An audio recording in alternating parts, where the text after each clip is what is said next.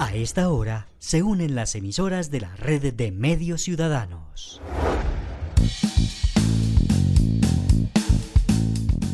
Entérate Eje, la radiorevista informativa con los hechos, actividades y personajes propios de nuestra región. Entérate Eje, un programa de la red de medios ciudadanos. Hola, ¿qué tal? ¿Cómo están? ¿Cómo les va? Qué gusto saludarlos. Feliz mes de diciembre. No sé ustedes, pero el ambiente es diferente, la alegría es otra. Ha llegado nuevamente el verano, sol intenso hemos tenido en toda nuestra zona que cubre nuestra red de medios ciudadanos. Es un gusto estar con ustedes de nuevo. Soy Héctor Castro y esta es nuestra semana número 215, la primera del mes de diciembre y una de las últimas de este año que les presentamos de la información más importante y relacionada con nuestros municipios. Esto es Entérate Eje.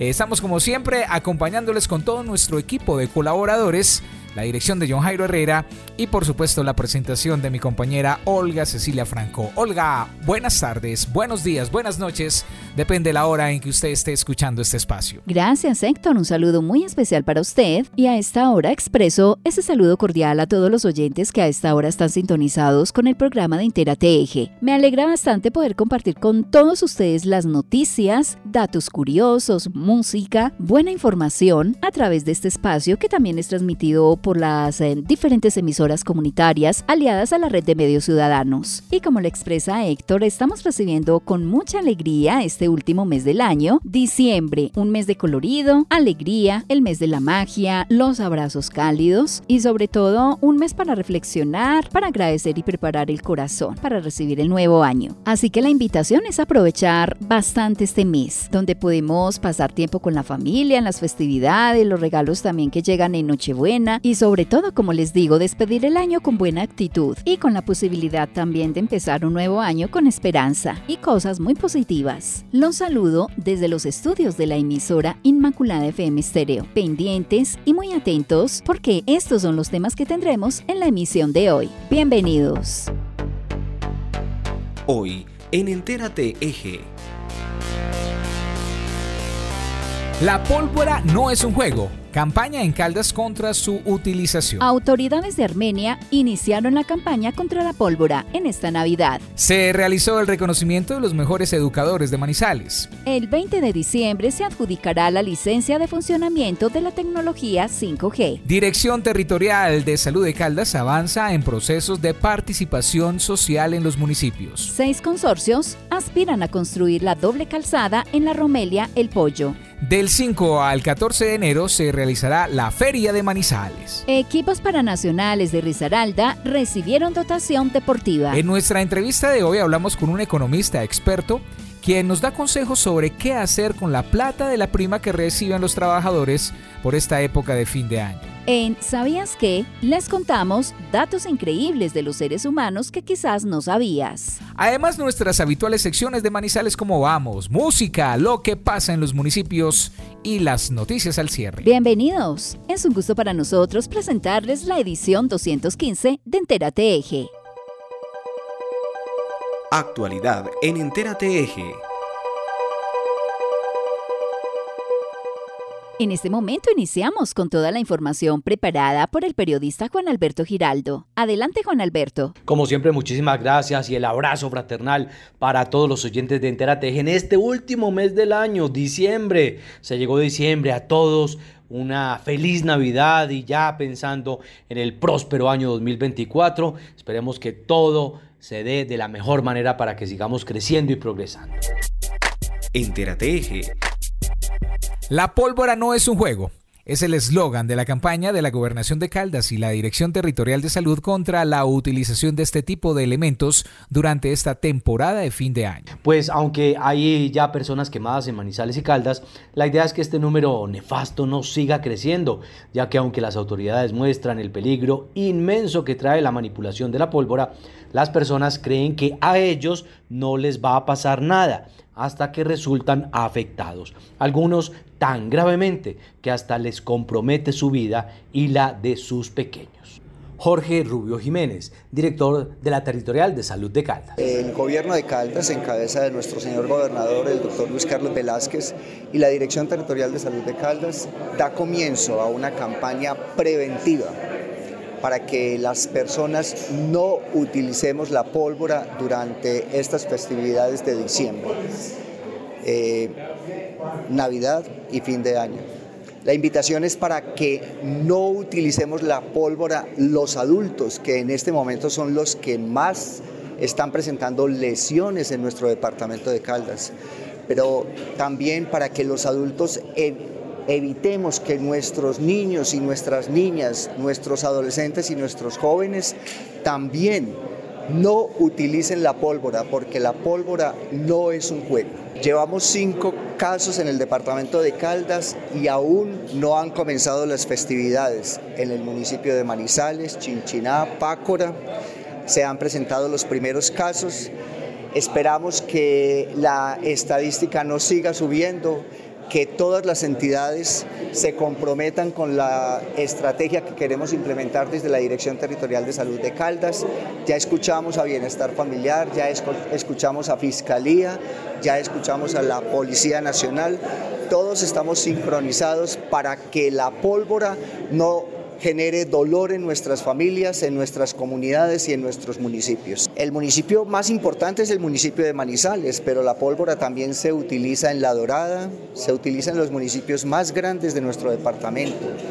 Manizales, La Dorada, Chinchiná, Salamina, pero también en municipios pequeños como Pácora, Aguadas.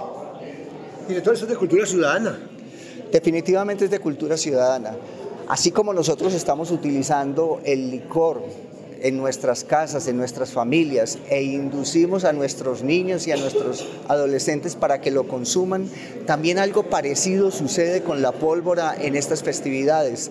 La invitación es a que no utilicemos la pólvora, no la utilicemos por ningún motivo. Pero además de todo esto, pues eh, nos regalan algunas cifras de personas quemadas durante los últimos años, algo que no debería suceder y que inclusive ha llegado a cobrar la vida de personas por su mala manipulación. El, año pasado, en el año 21 y el año 22, llegamos a presentar 86 personas lesionadas en el departamento. Y algo muy importante, una persona que falleció a consecuencia de la manipulación de la pólvora en el municipio de Río Sucio. La verdad es que la intención es no eh, permitir la comercialización y por eso tenemos el compromiso de las alcaldías, el compromiso de la Policía Nacional para que esto no se comercialice. Lo que pasa es que es tan difícil el control de la comercialización como, puede ser la comercialización de las sustancias psicoactivas. Pero eh, con el compromiso de todos podemos lograr que la pólvora no... Eh, presente lesionados en nuestro departamento durante estas festividades. Autoridades de Armenia se tomaron el centro de la ciudad y algunos barrios con el fin de adelantar la campaña en contra de la utilización de la pólvora en este diciembre, ya que no solamente es un peligro para la salud e integridad de todos, sino también por el bienestar de los animales. Ejército, Policía, ICBF, Defensoría del Pueblo, organismos de socorro, Secretarías del Interior y Salud hicieron un recorrido con un mensaje contundente para evitar el uso de la pólvora y lograr llegar a la cifra de cero quemados en estas fiestas de fin de año. La Navidad la sin pólvora. Es la invitación que este año se le hace a todas las familias quindianas para evitar que estas fechas festivas sean tristes por lesionados por estos artefactos.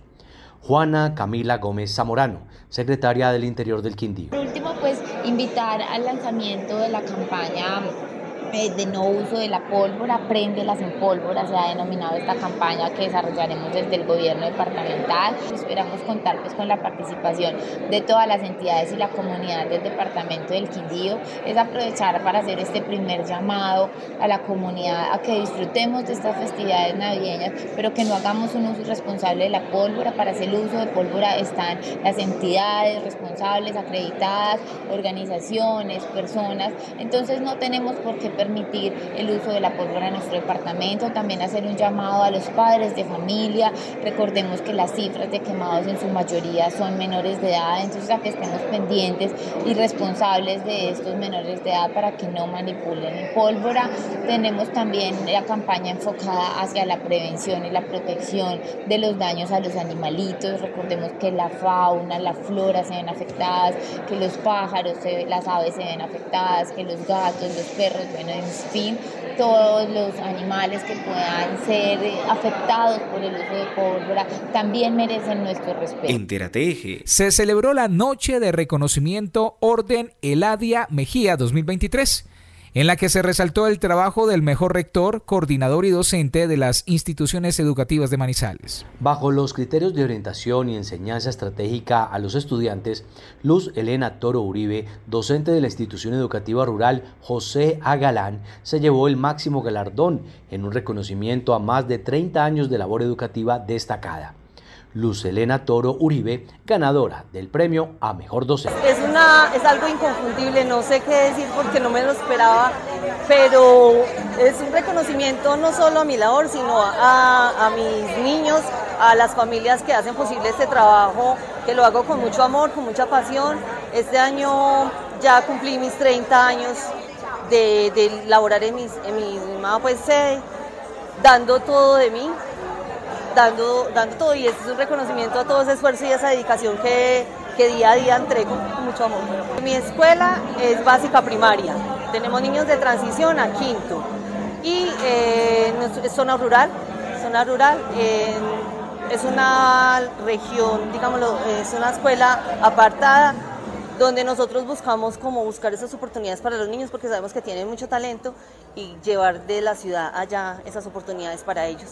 Eh, nos destacamos con el grupo de teatro, eh, más que todo, donde llevamos la, participación de muchos niños y ellos se han destacado, han recibido muchos reconocimientos por ese talento que tienen. Entonces creemos en ellos, en sus posibilidades, en sus talentos y esa es la labor de nosotros los maestros brindar posibilidades para estos niños. Siempre es importante resaltar las labores de los encargados de la educación de nuestros hijos e hijas. Elizabeth Pacheco Alzate, secretaria de Educación de Manizales. Como siempre, la Secretaría de Educación y la Administración, la Alcaldía de Manizales, celebrando y reconociendo la labor que nuestros maestros, que nuestros coordinadores, que nuestros directivos realizan en las instituciones educativas. Un abrazo y muchas felicitaciones a nuestra docente ganadora por haber sido de verdad galardonada y reconocida por su labor, por todo compromiso, responsabilidad y sobre todo la intervención que hacen los proyectos de vida de nuestros estudiantes. El ministro de las TIC, Mauricio Liscano, dice que el proceso de adjudicación de la tecnología 5G en el país va avanzando de buena manera con el objetivo de ponerlo en funcionamiento en el 2024 y así generar beneficios para los usuarios. Se trata de una subasta que permitirá que la tecnología de los celulares y el acceso a Internet sea mucho más ágil y que le entregará recursos importantes al gobierno nacional cuyo objetivo es emplearlos en la ampliación de la cobertura nacional. Así, entraremos en la tecnología 5G que había tenido algunos tropiezos en el mundo en sus inicios. Mauricio Liscano, ministro de las TIC, nos explica todo sobre la línea 5G. La subasta va muy bien, ya habilitamos cuatro de las empresas que se presentaron para poder concursar, de las cuales hay un nuevo operador brasileño que quiere entrar al mercado, una subasta que es transparente, que no va a aumentar el precio de los servicios a los colombianos, que nadie se tiene que activar, que el 5G no es dañino para la salud. Esto solo trae beneficios, una subasta que le van a ingresar al país entre 1.5 y 2 billones de pesos para conectar a los más pobres, que va a desplegar una gran inversión y generación de empleo y va a reactivar la economía, una subasta que va a conectar 3.000 escuelas, que va a conectar las carreteras y muchas zonas hoy despobladas del país. No hay vuelta atrás para 5G en Colombia. Este gobierno, este ministro va a traer 5G para el beneficio de todos los ciudadanos, 40 veces más de velocidad de subida, hasta 50 veces más de velocidad de descarga, eh, múltiples oportunidades para el empresariado en el, ecosistema de innovación y de inversión. 5G, si Dios quiere, y obviamente los operadores subastan porque tienen que ofrecer pues va a ser una realidad, pero la subasta hoy es una realidad. Es un proceso totalmente transparente, porque pues tan transparente que se inscribieron cuatro y llegó uno nuevo. donde pueden haber hasta cuatro ganadores, no hay un solo ganador, no incentiva el monopolio, pueden ganar hasta cuatro empresas, incluso las que están. Entonces, estamos muy tranquilos con lo que estamos haciendo, hemos sido felicitados por muchos organismos internacionales, e insisto, el mejor indicador de una licitación, el mejor indicador de una subasta es que haya múltiples proponentes y en este caso hay cuatro proponentes, cinco empresas. La Dirección Territorial de Salud de Caldas lideró la cuarta sesión del Consejo Territorial de Seguridad Social en Salud la cual busca dar a conocer los importantes avances y desafíos en el ámbito de la participación en el sistema de salud. De esta manera, la Dirección Territorial de Salud de Caldas continúa comprometida con la mejora y la implementación efectiva de los mecanismos de participación social en salud en el territorio esto con el propósito de lograr una base sólida para futuras acciones y mejoras en el sistema de salud, asegurando así un servicio más eficiente y centrado en las necesidades de la población.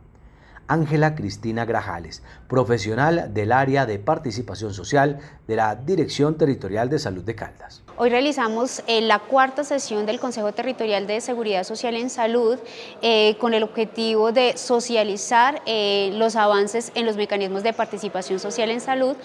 como invitados tuvimos a las direcciones locales de salud o sus delegados brindando esa información a los integrantes del Consejo sobre los logros y dificultades que se obtuvieron. Como hallazgos dentro de las eh, visitas que hemos realizado de inspección y vigilancia, encontramos eh, que hay que realizar varias mejoras en los actos administrativos, en el desarrollo y cumplimiento de las responsabilidades de los espacios como son comités de ética hospitalaria, asociaciones de usuarios, consejos territoriales de seguridad social en salud y comités de ética. Como de suma importancia para el desarrollo de la región cafetera, Risaralda y el Valle del Cauca, calificaron autoridades de la región la apertura de la licitación que ha hecho Invías y Findeter para que seis consorcios se presentaran a licitar para la construcción de la doble calzada La Romelia El Pollo. El proceso avanza a pesar del escepticismo que hubo en algún momento y que seguramente el próximo año empezará a ejecutarse con una inversión de más de 200 mil millones de pesos lo que es visto con buena cara, ya que con la pluralidad de oferentes se podrá establecer una buena firma para su realización. Víctor Manuel Tamayo, gobernador de Risaralda. Pues me parece que eso es un dato muy importante. Primero porque lo que observa uno es que eh, eh, Invías y Findetera han abierto un proceso que genera transparencia y seguridad para que varias empresas se hayan presentado, ese es un buen síntoma. Y segundo, pues lo que ratifica es que el proceso va, va eh, frente a las dificultades y al escepticismo que hubo en su momento, pero ya en este proceso licitatorio lo que se esperará es la adjudicación de la misma obra y que esta obra muy seguramente el próximo año empiece a ejecutarse, refiriéndonos básicamente a esta gran inversión de más de 200 mil millones de pesos en lo que tiene que ver con la doble calzada, la Romelia el Pollo.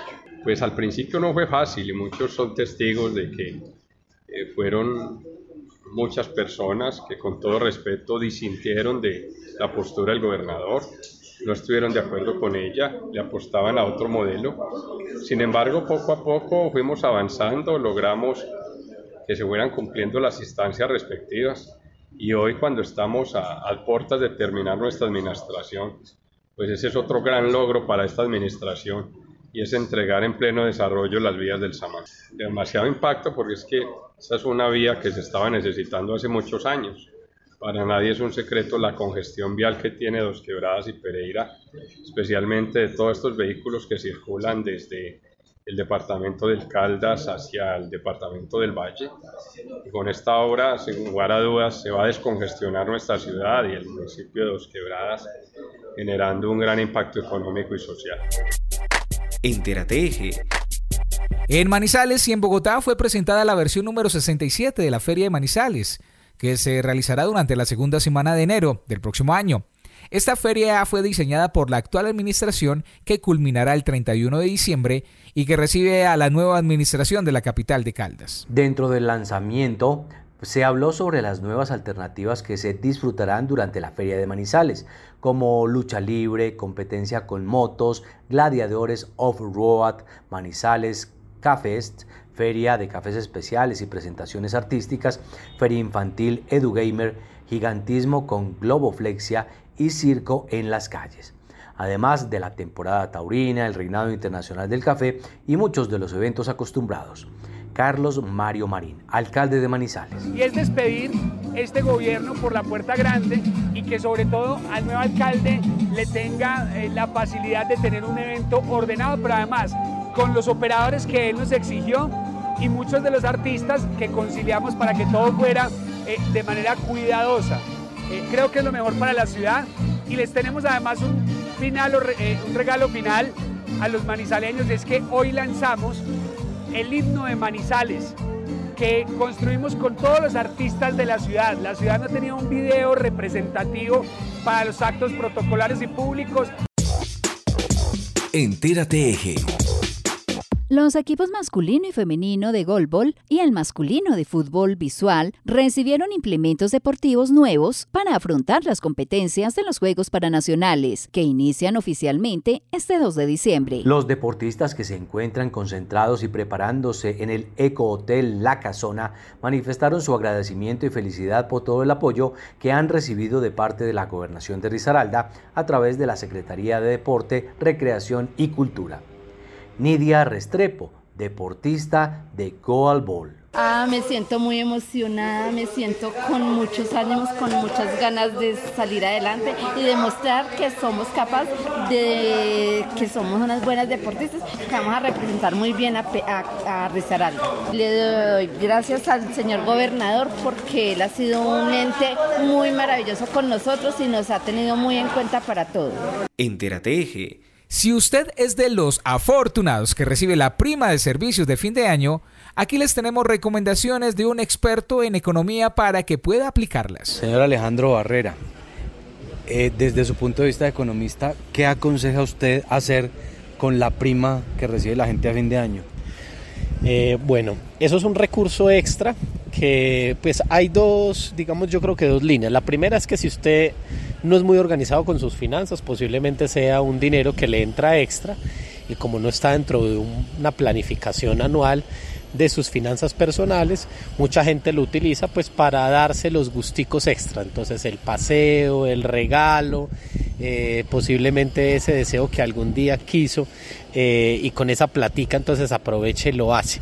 La otra línea es la recomendación de que ojalá uno debería anualmente hacer una proyección de sus ingresos y gastos, tener un proceso de planificación que le permita que sus finanzas personales pues sean sostenibles en el tiempo. En ese sentido de planificación, esa plática extra ya debería estar pensándose para qué rubro sería lo más óptimo de invertir. Seguramente ahí puede haber un tema de un pago de deudas, puede haber un tema para darse también unos gusticos, pero también posiblemente para un proceso de ahorro. Recordemos siempre que en el tema de las finanzas personales el ahorro es supremamente fundamental porque es lo que nos permite hacer inversiones de largo plazo en el tiempo. Mucha gente lo utiliza para comprar los aguinaldos o regalos de Navidad.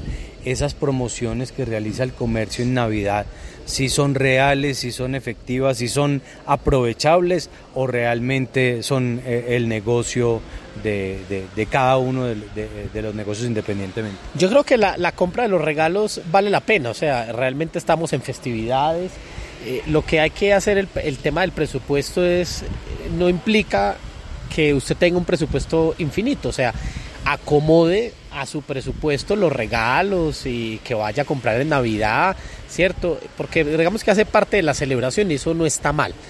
Y claramente en la medida, digamos, ahorita acabamos de pasar lo que era Black Friday, acabamos de pasar eh, Ciberlunes, que son eh, momentos de promoción y ahorita seguramente en diciembre todavía algunos negocios eh, mantienen algún tipo de descuentos y beneficios. Yo creo que hay que ser muy cauto, es decir, eh, revisar muy bien precios, revisar muy bien esas promociones para que en una compra, digamos, impulsada por esos espíritus animales impulsivos, no terminemos comprando algo de menor calidad o que eh, en precio pues no hace el balance precisamente con la satisfacción que usted quería, simplemente dejándonos llevar. Recordemos que claramente la, la, economía de mercado también hay unas estrategias de marketing, de discriminación de precios y eso obviamente juega eh, a favor y en contra del usuario. A favor cuando se sabe leer esas promociones, esas estrategias de marketing y se sabe aprovecharlas. Y en contra cuando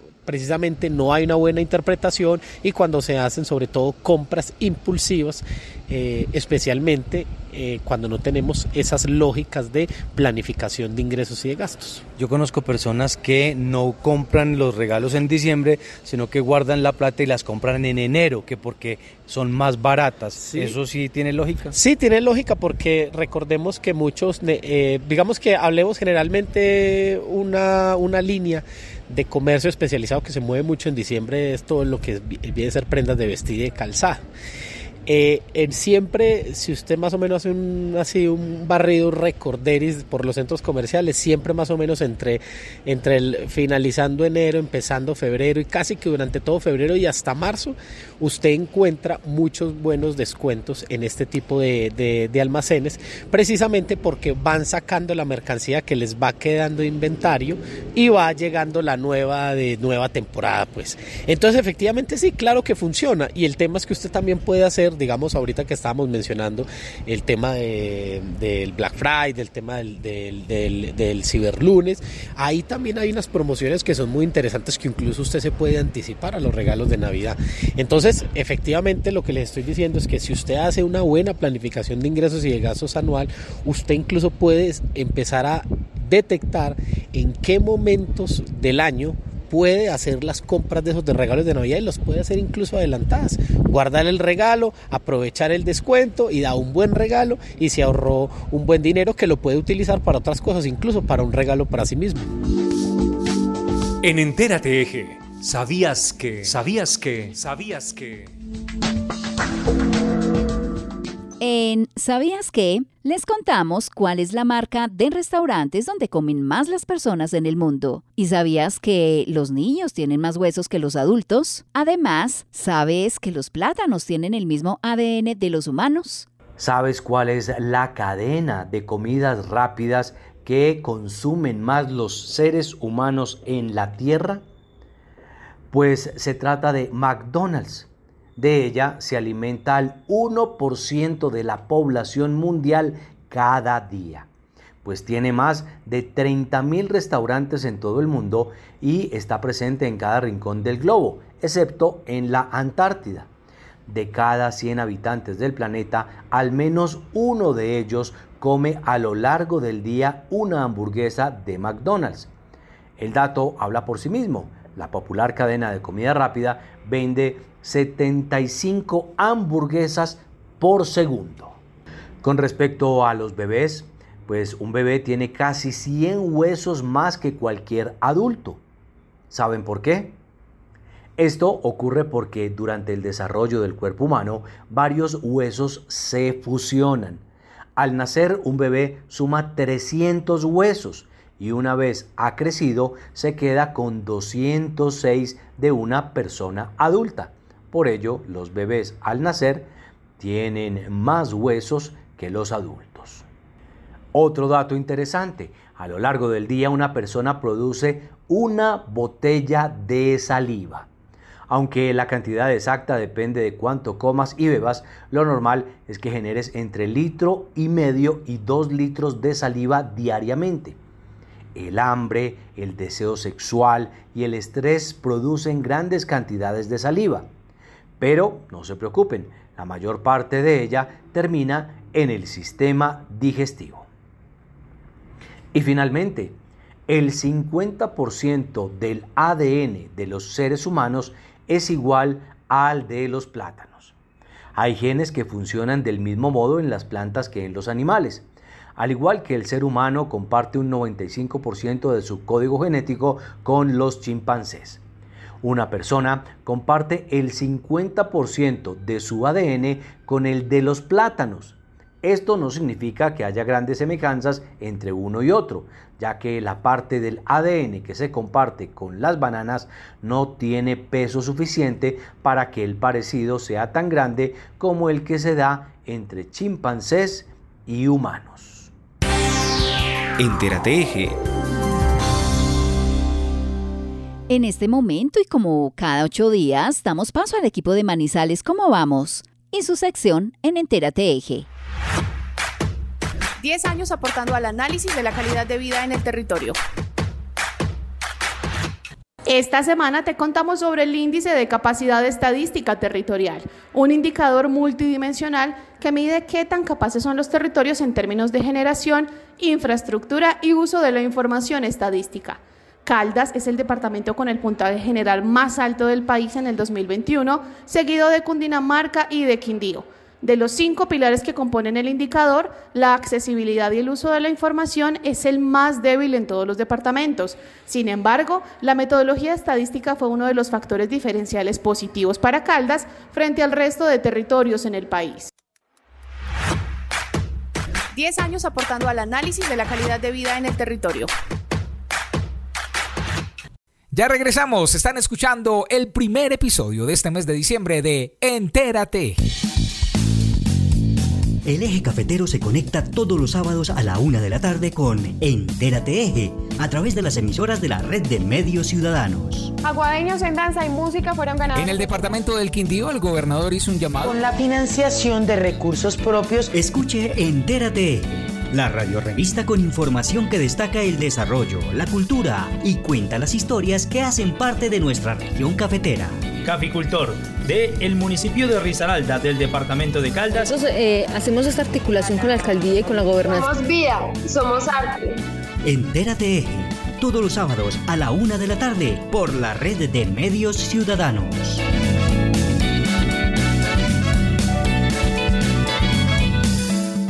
Hay un astro que está en cada rincón del país. Superastro. Puedes jugarlo en las más de 72 mil terminales de venta en toda Colombia y ganar hasta 42 mil veces lo apostado. Juega a Superastro, el astro que te hace millonario. ¡Su suerte! Siempre te da más. Autoriza con juegos. Manizales avanza con la transformación del espacio público. Con la construcción de los bulevares de la 48 y la 19, la ciudad tendrá una mejor movilidad para carros, bicicletas y peatones, con entornos embellecidos y una mejor calidad de vida para todos los manizaleños. Alcaldía de Manizales. Manizales avanza. ¡Vamos! Iluminemos esta época con sonrisas, no con pólvora. Una Navidad segura es la mejor celebración para tus hijos. Piedra, papel, tijera o pólvora. Tú que eliges la pólvora no es un juego. Entérate Eje.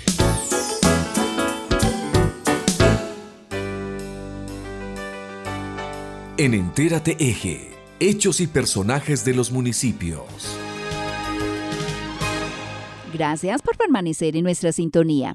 Hoy iniciamos por Quinchía Risaralda, donde el ministro de TIC, Mauricio Liscano, hizo varios anuncios de paso por este municipio. El periodista Arley Blandón habló con él. Señor ministro, muy buenas tardes. Eh, nos encontramos acá en el Colegio Instituto San Andrés y bueno, háblenos eh, acerca de esta agenda que usted estuvo en el día de hoy acá en nuestro municipio de Quinchía. Bueno, hoy visitamos con mucho entusiasmo y con mucho cariño al municipio de Quinchía. Eh, vinimos al Consejo Municipal, estuvimos en la celebración de los 135 años eh, y también entregamos 300 con 287 computadores, de los cuales 60 son para el corregimiento de IRRA de varios colegios del municipio. Al mismo tiempo nos comprometimos para el mes de febrero iniciar la construcción, o por lo menos el convenio, para hacer un centro de inteligencia artificial y de programación en el municipio de Quinchía una inversión que va a estar cercana a los 3 mil millones. Es un compromiso y pues esperamos volver en febrero ya a firmar y a iniciar ese convenio. Eh, ministro, dos temas importantes, conectividad y medios comunitarios, radio y televisión. Sabe que este es un gobierno popular, este es el gobierno del cambio. Nosotros hemos venido fortaleciendo los medios populares alternativos. La conectividad es la base de la transformación de estas regiones.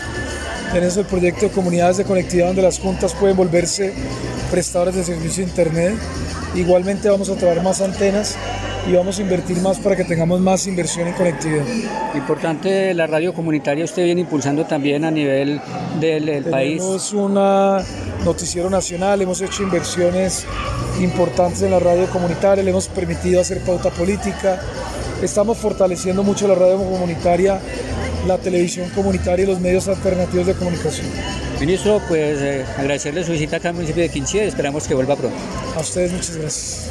Asimismo, la rectora del Instituto San Andrés, Ruth del Socorro Corrales, manifestó sus impresiones con la visita del ministro. Me encuentro en compañía de la rectora del Instituto San Andrés, doña Ruth del Socorro, quien hoy pues, ha recibido esta eh, comitiva que viene de Bogotá, el ministro de las TIC. Eh, doña Ruth, ¿cómo se ha sentido usted en el día de hoy con esta visita que hemos tenido de parte del gobierno nacional? Bueno, pues la verdad me siento muy complacida de recibir al señor ministro y su comitiva que viene desde Bogotá. Em, para nosotros como colegio es muy importante que, llegue el ministro de las TIC a estas regiones para que nos dé a conocer qué se está haciendo en materia nacional y cómo va a ser el aporte o el apoyo que él nos puede brindar acá como municipio y como institución. Eh, ha sido muy gratificante ver cómo nuestro colegio fue beneficiado con un eh, laboratorio de innovación muy completo. Yo pienso que este es uno de los inicios que va a dar en materia de innovación en nuestra institución porque eh, va a permitir que los estudiantes puedan acceder a, a su creatividad, puedan tener más competencias digitales y que realmente nosotros como institución y como seres humanos necesitamos estar a la vanguardia de la tecnología que se vive a nivel, a nivel mundial. Es una buena noticia para toda la comunidad educativa del municipio de Quinchía, especialmente pues para el Instituto San Andrés, pues que recibe estos equipos a muy buena hora, porque pues ya estamos en la era de la tecnología y qué bueno que el Instituto San Andrés pues reciba este regalo del Ministerio de las TIC. Sí, eh, en muy buena hora, porque mm, esos, esos encuentros que hacemos, esas ferias que hacemos de innovación y tecnología, eh, que se hacen a cada año con nuestros estudiantes. Yo espero que para el próximo año podamos hacer una mejor muestra eh, porque tenemos ya buenos recursos y hay un buen compromiso del ministro de las TIC para apoyarnos en esta parte. Pasamos a Pensilvania, donde hoy sábado se realizará el último mercado campesino de este año. Hoy, desde las 8 de la mañana, se viene realizando en el municipio de Pensilvania, al oriente del departamento de Caldas, el último mercado campesino de este año un espacio organizado por la Administración Municipal donde los campesinos, productores y artesanos exponen y comercializan sus productos de manera directa, sin intermediarios, ofreciendo así productos, artículos comestibles y artesanías a muy bajos costos y con una excelente calidad. Un espacio en donde los pensilvenses y vecinos de otros municipios tienen la oportunidad de apoyar a los campesinos y emprendedores de esta región. Mercado Campesino en Pensilvania. Sabores y saberes de nuestra tierra. Del campo directo a su mesa. La empresa municipal de agua y aseo de la Merced adelantó la primera disposición de residuos reciclables. Este proyecto, que tuvo sus inicios en el año 2020 con la realización de estudios de caracterización de residuos sólidos, y a su vez fortalecer la clasificación de estos residuos desde la fuente para posteriormente la recolección de este material. La empresa municipal de agua y aseo, en conjunto con la administración municipal y Corpo Caldas, gestionaron la consecución de un motocarguero encargado de realizar las rutas selectivas los días lunes y viernes, permitiendo recolectar todo este tipo de material aprovechable. El gerente de la empresa municipal de agua y aseo de la Merced, Andrés Felipe Duque Ríos, nos habla sobre este proceso. Además, nos cuenta sobre la adecuación de un centro de acopio para estos materiales. Todo este proceso nos ha llevado a hoy a, diferentes cosas, eh, como por ejemplo también eh, una de las últimas eh, grandes, grandes logros que, que se han cumplido como municipio es la adecuación de la estación de clasificación y aprovechamiento ECA eh, que según la norma pues debe de existir en el momento de nosotros eh, como empresa prestar el servicio de aprovechamiento al municipio de La Merced eh, y esto a fin pues obviamente de lograr una operación estratégica del material que allí llega después de acoplado como compactado y almacenado, ¿cierto? Si es del caso lavado obviamente. Eh, material como cuál, material como cartón, eh, papel archivo, aluminio Clausen, aluminio grueso, PET de diferentes dimensiones, de diferentes densidades, PET de diferentes colores, ¿cierto? Chatarra, cobre, eh, todo lo que tiene que ver con vidrio, todo lo que tiene que ver con pasta y bueno, todo lo que conocemos como material reciclable, ¿cierto? Todo lo que conocemos como material aprovechable. Esto también a qué nos ha llevado Freddy, eh, pues obviamente a que tanto a nivel departamental como regional y nacional ya se reconozca el municipio de La Merced gracias a ese compromiso de nuestra comunidad eh, como un municipio comprometido con todo el proceso de reciclaje y todo lo que tiene que ver con cadena de economía circular a nivel nacional, apuntando a el cumplimiento de los objetivos de desarrollo sostenible Agenda 2030. Eh, que lo que busca es un compromiso latente con nuestro medio ambiente. Con esta primera disposición de residuos aprovechables, se logró comercializar 8.5 toneladas que estaban clasificadas y acopladas en un periodo de tres meses.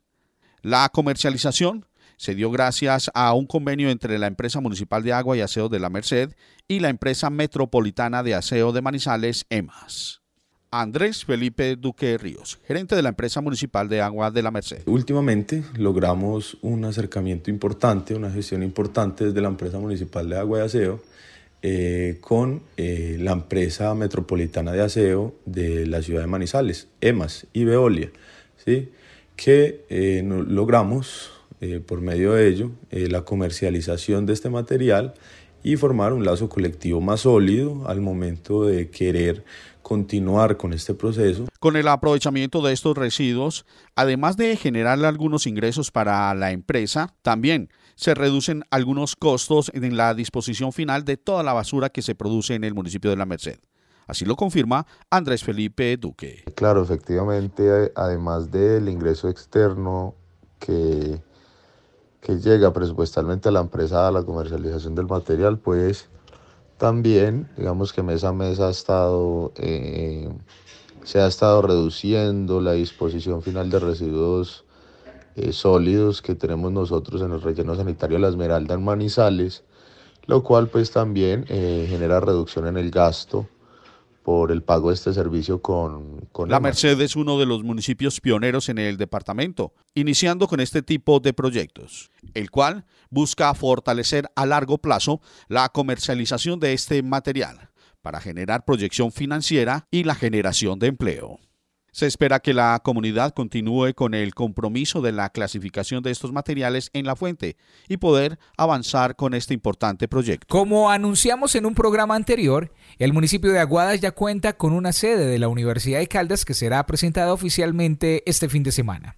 El alcalde designado de Aguadas, Juan Carlos Ramírez Aguirre, presentó un importante anuncio, y es que es una realidad para Aguadas el contar con una sede de la Universidad de Caldas que permitirá a los jóvenes de Aguadas formarse para la vida en educación superior. La inauguración y entrega oficial de esta sede se llevará a cabo el próximo 2 de diciembre es anunciarles a todos estos bachilleres, pero también a sus padres de familia eh, y a los docentes de las diferentes instituciones, que hemos logrado conseguir que la Universidad de Caldas, eh, eh, que tiene presencia en diferentes regiones, pues en este momento te habiliten una sede para el norte del departamento de Caldas y esta sede estará ubicada en nuestro municipio, en el municipio de Aguadas después de una gestión realizada con el rector de la Universidad de Caldas, con el Consejo Superior de esta misma universidad, Ministerio de Educación y adicionalmente eh, con un proyecto de acuerdo que se presentó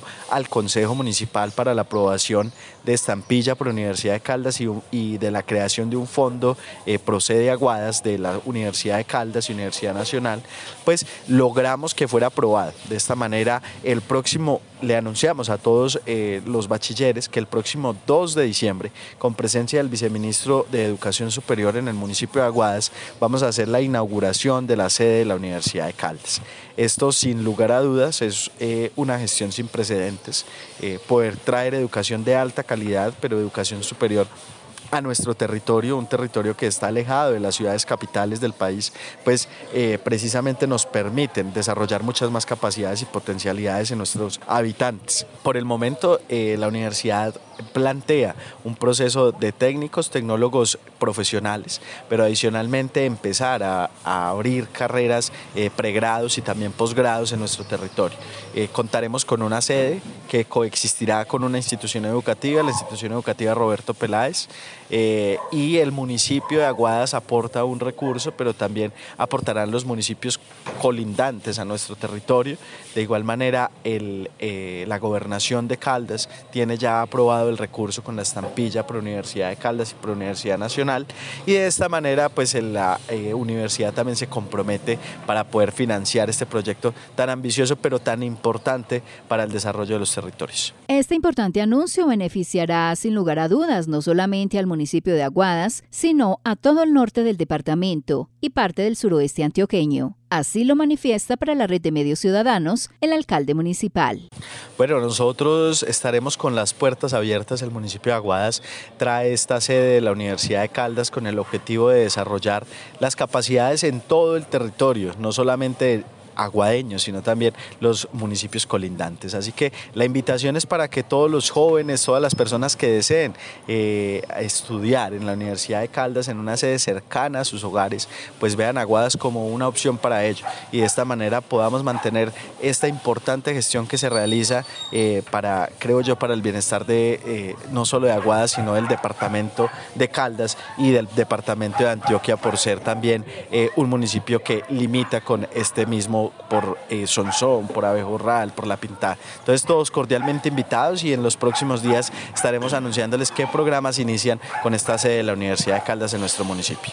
Desarrollar capacidades y hacer presencia en el territorio es el objetivo principal de esta nueva sede ubicada en las instalaciones de la institución educativa Roberto Peláez. Los docentes del municipio son, sin lugar a dudas, los más satisfechos con esta noticia que permitirá a los padres de familia ser un apoyo para la formación superior de sus hijos en diferentes carreras que próximamente serán anunciadas por parte del rector de esta universidad, doctor Fabio Hernán Arias Orozco. Desde el municipio de Aguadas, para la red de medios ciudadanos, les informó Olga Cecilia Franco.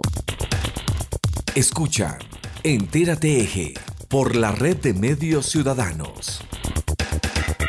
Música en Entérate Eje. Fuego nada más es el tercer sencillo de La Vida Misma, el próximo disco del artista colombiano Federico Gómez. John Jairo Herrera habló con él. Fuego para mí será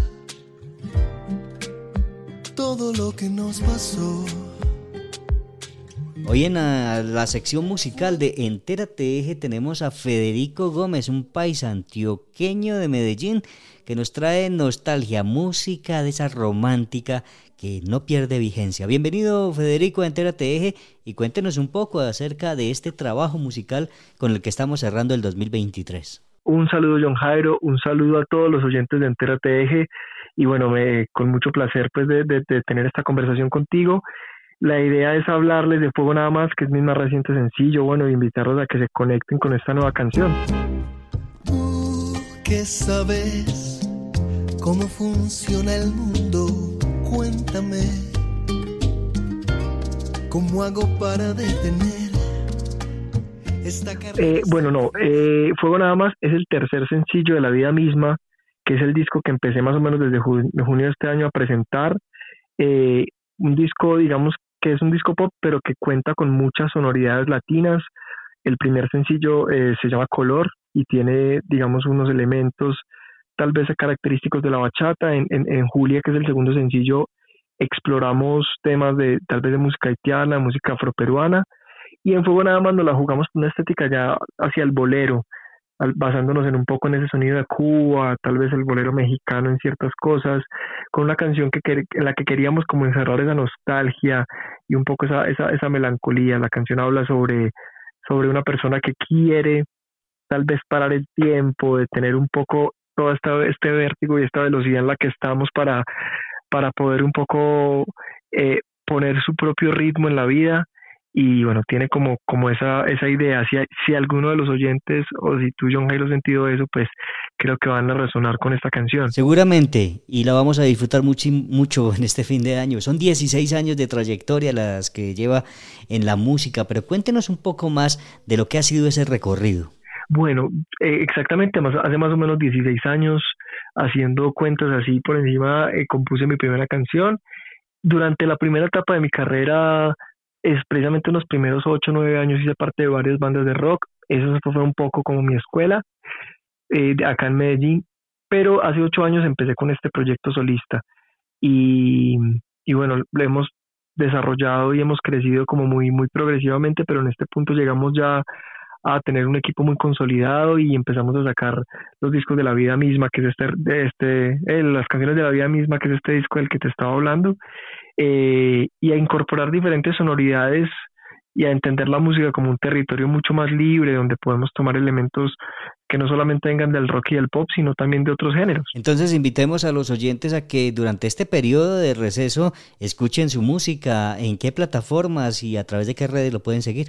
Bueno, a todos los oyentes les extiendo la invitación a que esta conversación siga, a que escuchen mis canciones, a que se conecten con la música que, que, que, pues no solo yo, sino con todo el equipo hemos hecho con tanto amor.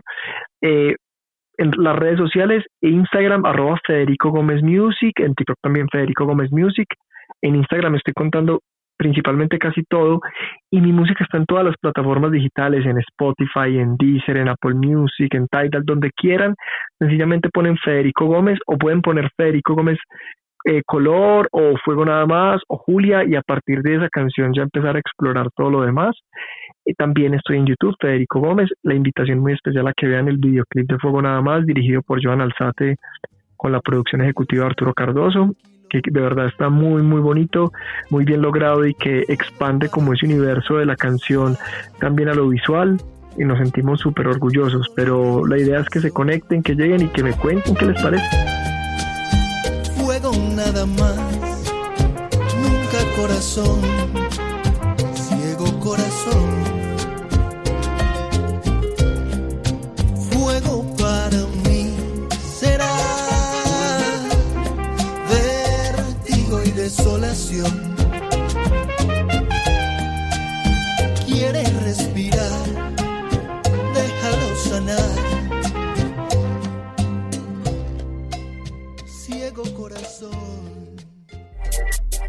Entérate Eje.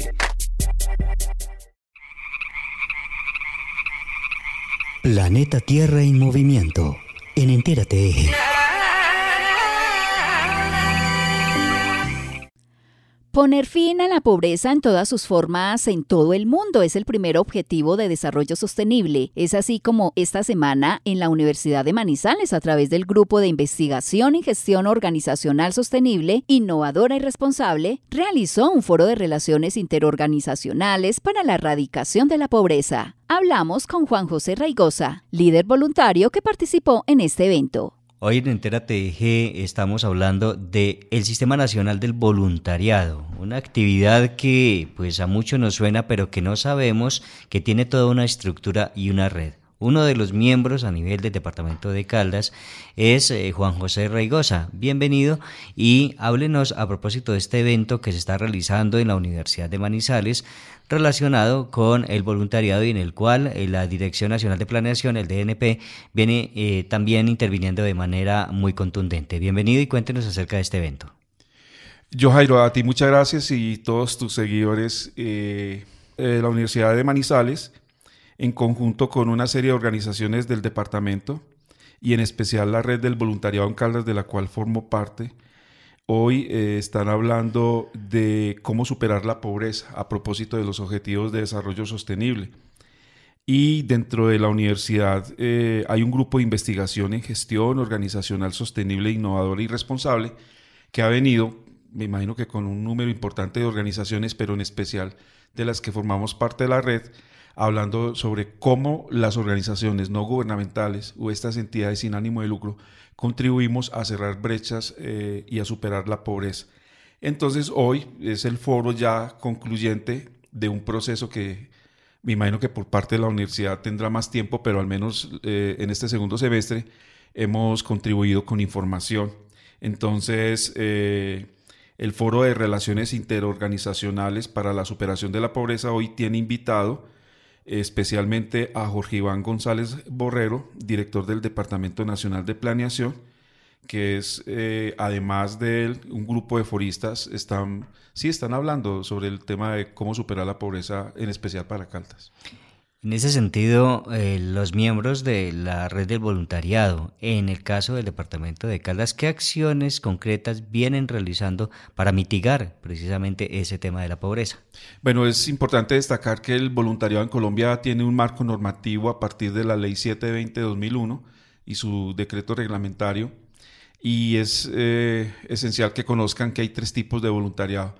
las entidades, eh, las organizaciones de voluntariado o a su vez el subsistema nacional de voluntariado o el voluntariado de primera respuesta, que, son, que somos el que habitualmente conocemos como Cruz Roja, Defensa Civil y Bomberos. Ellos tienen su propio marco normativo.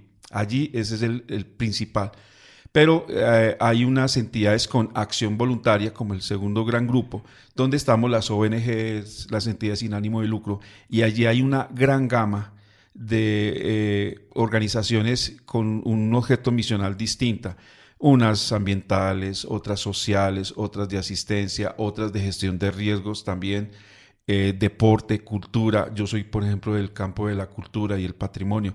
Entonces, dependiendo de ese objeto misional, Ah, bueno, y el tercer grupo eh, de voluntariado es el informal, es el que no necesariamente forma parte de una organización, de pronto es parte de una comunidad y contribuye con sus diferentes acciones a, digamos que a, superar dificultades de comunidad. Básicamente el voluntariado es, parte de eso. Entonces, eh, dependiendo del objeto misional de las organizaciones, se puede contribuir. Por ejemplo, un voluntariado que quiero mucho y es las damas que en los hospitales ayudan a las personas más vulnerables a atenderlas cuando vienen del campo, cuando son de, la ciudad, pero están en condiciones eh, de pobreza. Entonces eh, ayudan a conseguir recursos, ropa, alimentación, hospedaje, medicamentos, acompañamiento, etcétera, etcétera. Ese es un voluntariado hospitalario muy bonito, AVOS en Colombia se llama. Entonces, dependiendo de ese objeto misional, por ejemplo, las medioambientalistas, que de alguna manera con sus diferentes acciones lo que buscan es que las personas valoren, preserven su entorno natural y cómo desde sembrar árboles, cómo desde cuidar nuestros jardines, incluso, ¿por qué no? También el de hacer huertas eh, caseras adentro en la casa, en la terraza, eh, comunitarias en el barrio, en la vereda, sembrar árboles, bueno, cuidar la naturaleza, nuestro ecosistema, las aves, los animales, los domésticos, los silvestres. Mire que desde muchos frentes se puede contribuir a superar la pobreza o a superar dificultades que vivimos como en sociedad. Entonces, por ejemplo, en el campo cultural, justamente eh, ese fue uno de los aportes. Si nosotros no somos, entre comillas, asistencialistas, nuestras actividades artísticas y culturales, desde la gestión y la creación, contribuyen al campo espiritual. Puede haber una comunidad en condición de pobreza o pobreza extrema, pero o incluso eh, mm, fue víctima de desplazamiento o de una catástrofe eh, natural. Lo que hacemos desde el arte y la cultura es acompañar a estas poblaciones en un momento de crisis y cómo desde el arte y la cultura contribuimos a que tengan mayor tranquilidad, a que no pierdan identidad, a que recuperen autoestima, a que sepan trabajar en equipo, a que se sonrían un rato, a que disfruten la cultura es como aprovechar el goce de la cultura para que vuelvan a encontrarse en, sí mismos. Juan José Reigosa, aquí, programa Entérate Al cierre de Entérate Eje, les contamos que dos posiciones subió Colombia en el ranking que mide el nivel de inglés a nivel mundial, según un estudio de Education Fairs. Sobre este estudio, el gerente nacional de producto de esta empresa, Diego Mariño, habló con John Jairo Herrera. Muchísimas gracias, don Jairo, por la invitación. Así es, en esta versión de, del EPI, que es el ranking más grande a nivel mundial del dominio del inglés, se incluyeron 113 países donde Colombia se ubicó en la posición 75. Y digamos que una noticia importante es que aunque continuamos en un nivel bajo a nivel nacional respecto al dominio del inglés, eh, subimos dos posiciones versus el año anterior. Y desde la primera medición que hicimos en el 2011, la colectiva venimos en una tendencia mejorando en el 2011, cuando hicimos la primera prueba, eh, digamos que nuestra población estaba a nivel muy bajo, hoy estamos en bajo. Entonces, digamos que aunque la mejora no es lo que deseamos, sí hay, la tendencia es positiva. Bueno, ¿y a qué se debe esa tendencia de incremento y qué hay que hacer para seguir subiendo? Pues bueno, estudiar, pero ¿qué estrategias hay?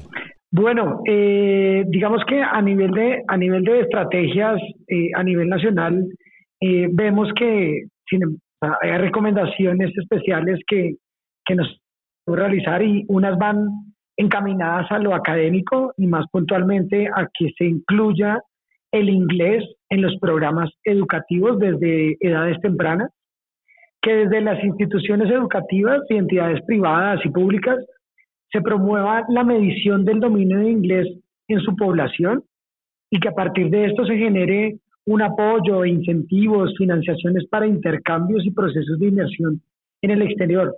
Finalmente, eh, eh, también el tema de promover el acceso a recursos en línea para el aprendizaje del inglés como plataformas educativas o aplicaciones móviles y cursos en línea mientras nuestra población está acá en Colombia. Pero creo que la combinación entre, entre plataformas digitales en Colombia con procesos de inversión, sin duda, eh, John, son estrategias que definitivamente mejor impactan el dominio del inglés de, de, un adulto o de cualquier persona.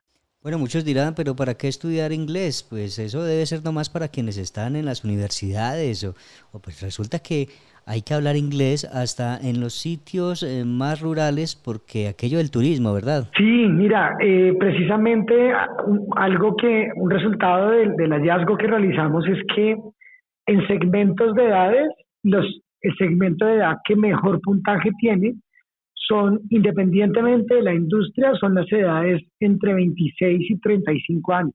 Cuando tú vas a ver un poco esta población, definitivamente son personas que eh, quieren encontrar oportunidades laborales con mejores remuneraciones, quieren tener la posibilidad de tener promociones dentro de la empresa en la que están o, o en otra empresa donde puedan tener eh, digamos, mejores condiciones.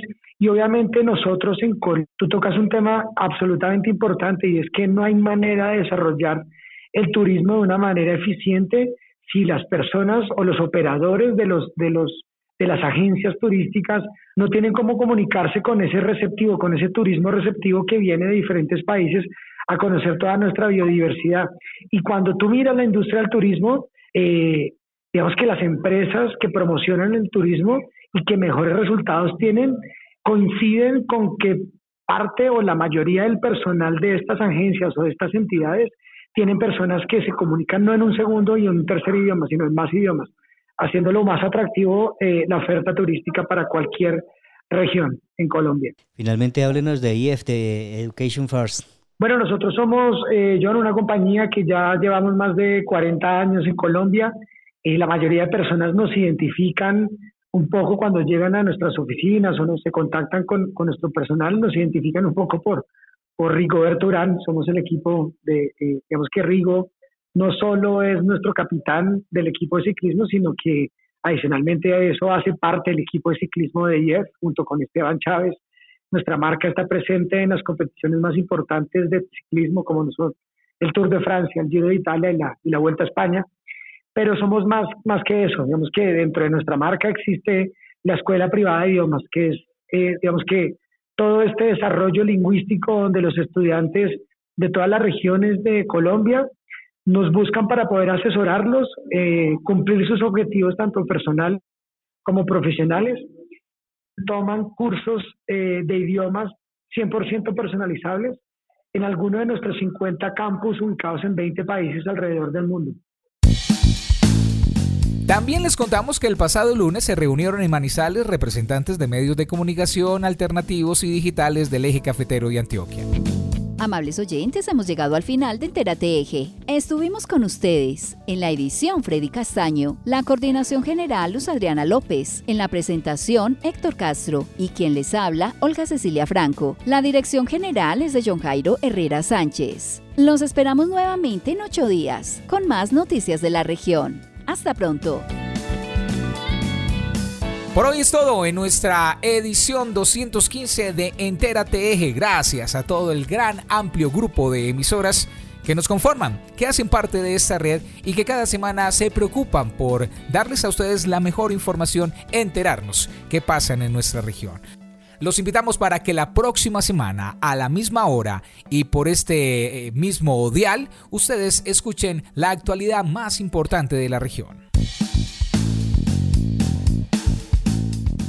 Entérate Eje, la radiorevista informativa con los hechos, actividades y personajes propios de nuestra región. Entérate Eje, un programa de la red de medios ciudadanos.